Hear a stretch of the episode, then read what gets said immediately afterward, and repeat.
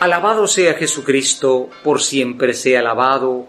Hermanos, el Señor nos llama a anunciar una vida nueva en Él. Hoy nosotros tenemos la vuelta a lo que se llama tiempo ordinario.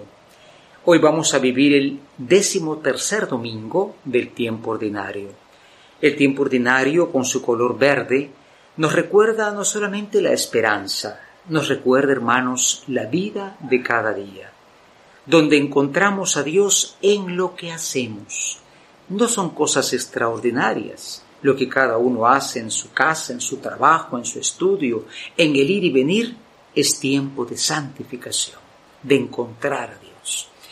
Y naturalmente este Dios en el que creemos es un Dios que llama, es un Dios que nos pide seguirlo, pero para seguirlo hay que convertirnos y la conversión siempre es dejar algo. Decía San Jerónimo, la Iglesia ama a los que se despojan. No podemos seguir a Cristo como somos, hay que ir dejando aquello que no, no conviene a la vida cristiana. Hoy se nos presentan entonces una hermosa vocación, la vocación de Eliseo. Elía y Eliseo son dos palabras hebreas que quieren decir lo mismo. Él es mi Dios. Yahvé, el Ya, el Ya, no hay Jehová, ahí no cabe por ningún lado Jehová. El Ya es, y él es Yahvé, mi Dios es Yahvé. Pasa, Elías llama a Eliseo, y Eliseo deja lo que está haciendo, deja de estar labrando el campo, y miren, los bueyes que tenía los ofrece en sacrificio. Como se dice en castellano, quemar las naves y no volver a ver atrás. La llamada supone un dejar algo, supone un seguir al Señor, pero no con todo. No son solamente cosas materiales, son nuestros defectos espirituales, pidiéndole a Dios que nos ayude a superarlos. Por eso dice el Salmo 15 hoy, Señor, enséñanos el camino de la vida. Ustedes saben que el camino de la vida cristiana no se enseña con predicaciones, se enseña sobre todo con el ejemplo de los santos. Hace poco el Papa canonizó 10 santos y sigue canonizando santos. ¿Quién le pone atención a eso? Lo famoso es el fútbol, la propaganda, bueno, la política. La vida cristiana no, no resuena.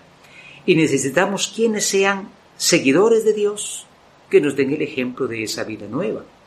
Qué hermoso lo que dice Pablo en la carta a los Gálatas. Hermanos, ahora somos libres, pero no hagamos de la libertad un libertinaje, un pretexto de libertinaje. Ser libre en Cristo, miren qué curioso, es seguir a Cristo, dejando algo, porque Él te llamó, deja algo, comenzando por dejarte a ti mismo.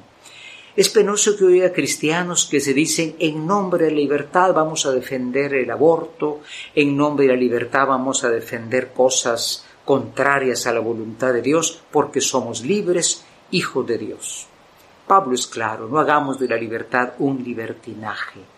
El mundo no comprende, el mundo se va contra eh, la, creación, la, la palabra de Dios. Por eso, hermanos, hoy en el Evangelio hay tres que quieren seguir a Jesús, pero Jesús los detiene. Dios es el que pasa, llama, pero al cual tú no puedes seguir. Primero, en pensar en los bienes.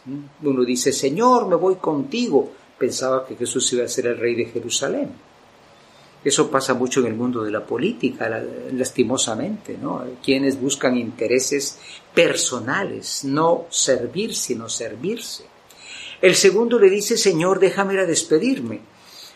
Y dice uno que, que Jesús tan malo que no lo deja perseguirse. No, hay que dejar afectos personales, ¿no?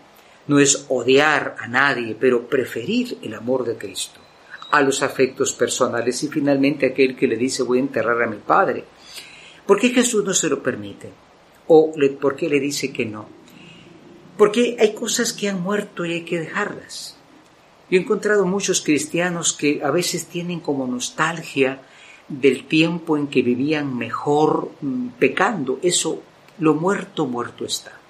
Pidamos al Señor hoy y oremos por las vocaciones. Pero no solo por las vocaciones al sacerdocio, a la vida religiosa, ora por tu vocación. porque tú también eres llamado del Señor para ser tus testigos.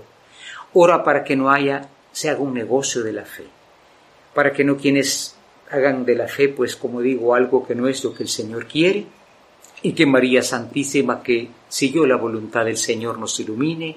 Ave María Purísima, sin pecado concebida.